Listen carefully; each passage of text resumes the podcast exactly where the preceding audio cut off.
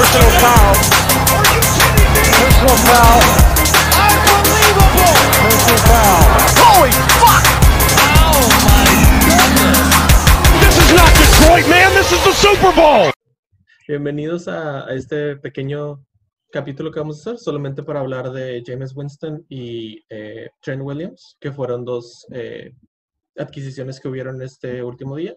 James Winston se va a los Saints y Trent Williams se va a, de Washington, se va a San Francisco. Este, si quieren, si quieres empezar a hablar de él, Alex. Este, bueno, sobre todo a mí el que más me, me interesa es este James Winston, que no es por nada, pero se los dijimos en nuestros primeros capítulos, iba a pasar el draft, se iba a abaratar, y justamente pasó eso. Y bueno, creo que aquí la noticia es que se va a los Saints.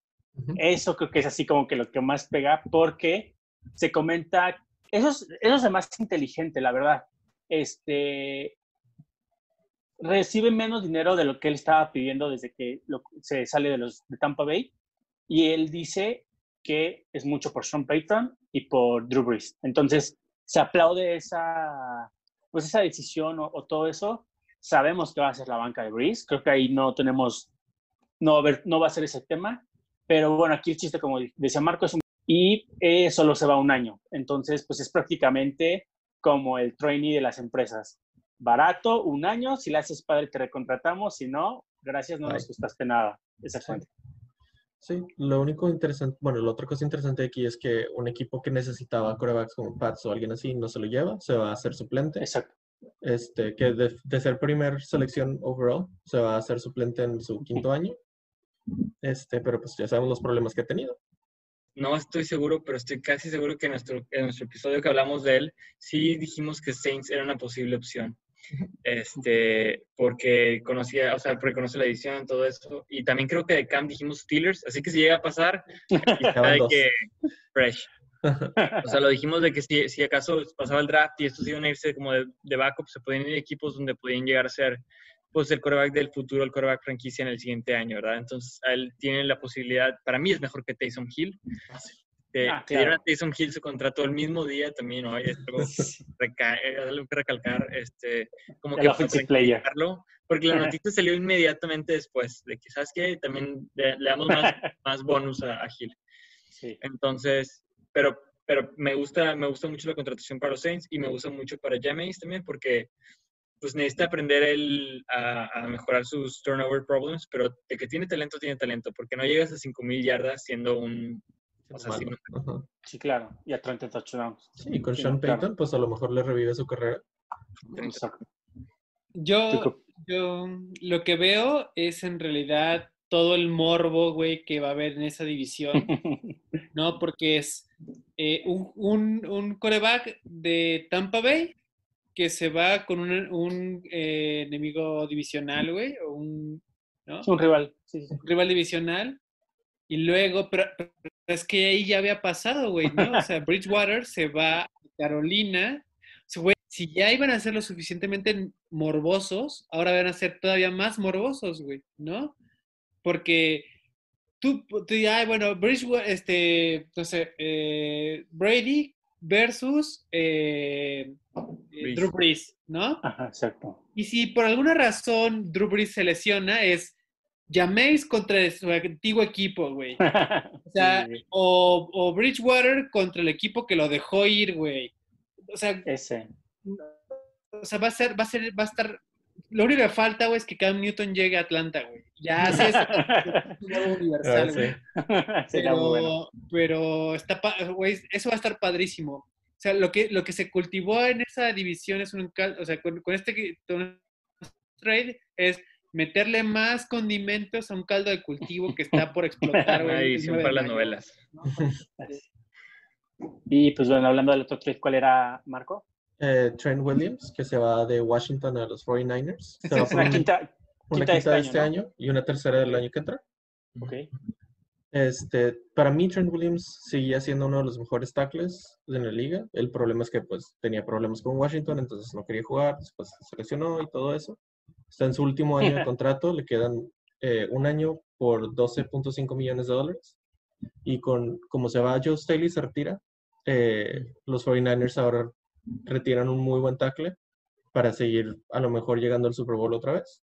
Pues sí. No sé, güey. A mí lo que me preocupa de con Trent Williams es que el año pasado hizo holdout, ¿no?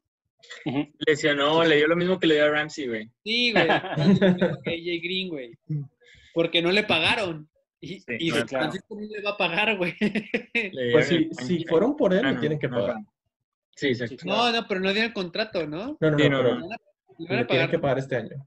Le tendrían que no. pagar este año para tenerlo el siguiente año. O sea, es un, es un one year deal, haz de cuenta. Sí, porque sobre todo ese tipo de jugadores estrellas, eh, un año antes de que terminen su contrato, suelen empezar a levantar la voz para, o hasta dos a veces, para que se les renueve.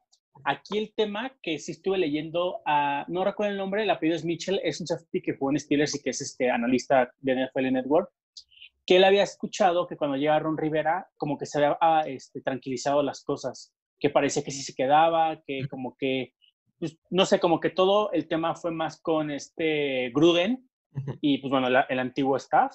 Y pues mira, al final está pasando esto. Creo que aquí sí gana 49ers, sobre todo por lo de Joe Staley que se retira.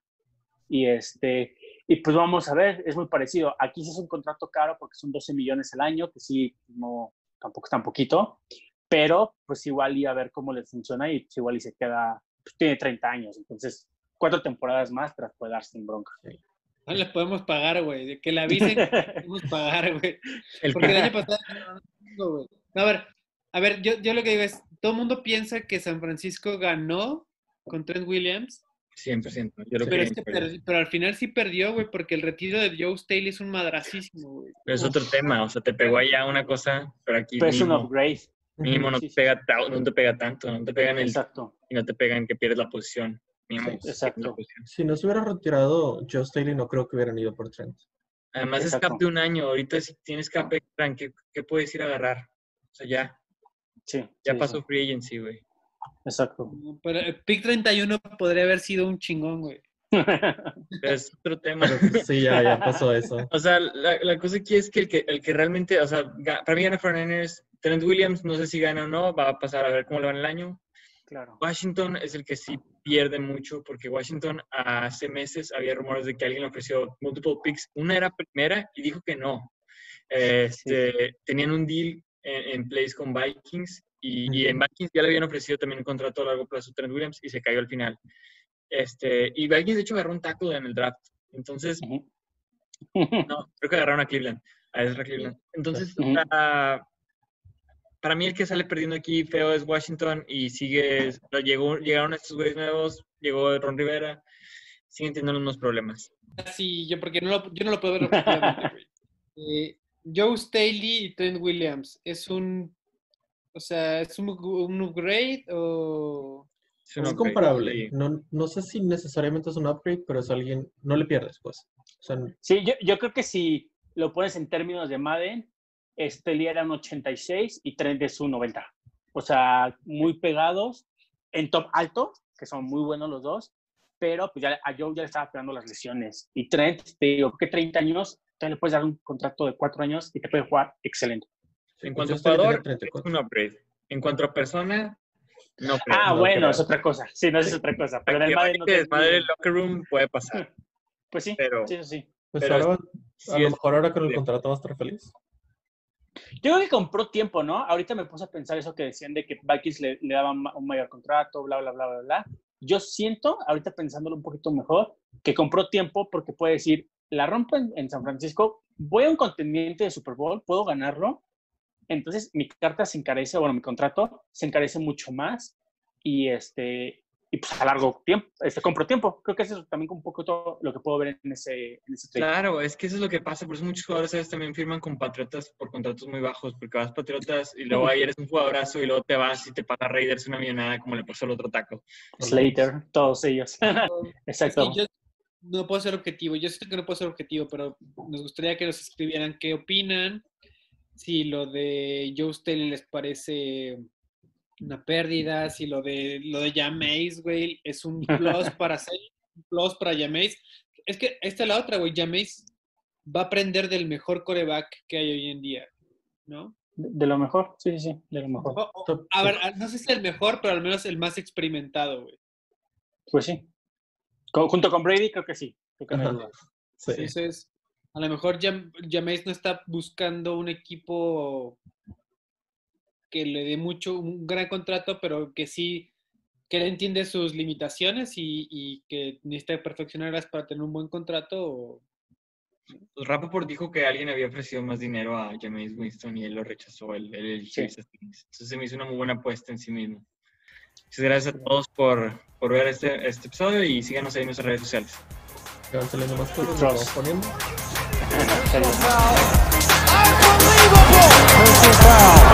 Fuck! Oh my goodness! This is not Detroit, man. This is the Super Bowl.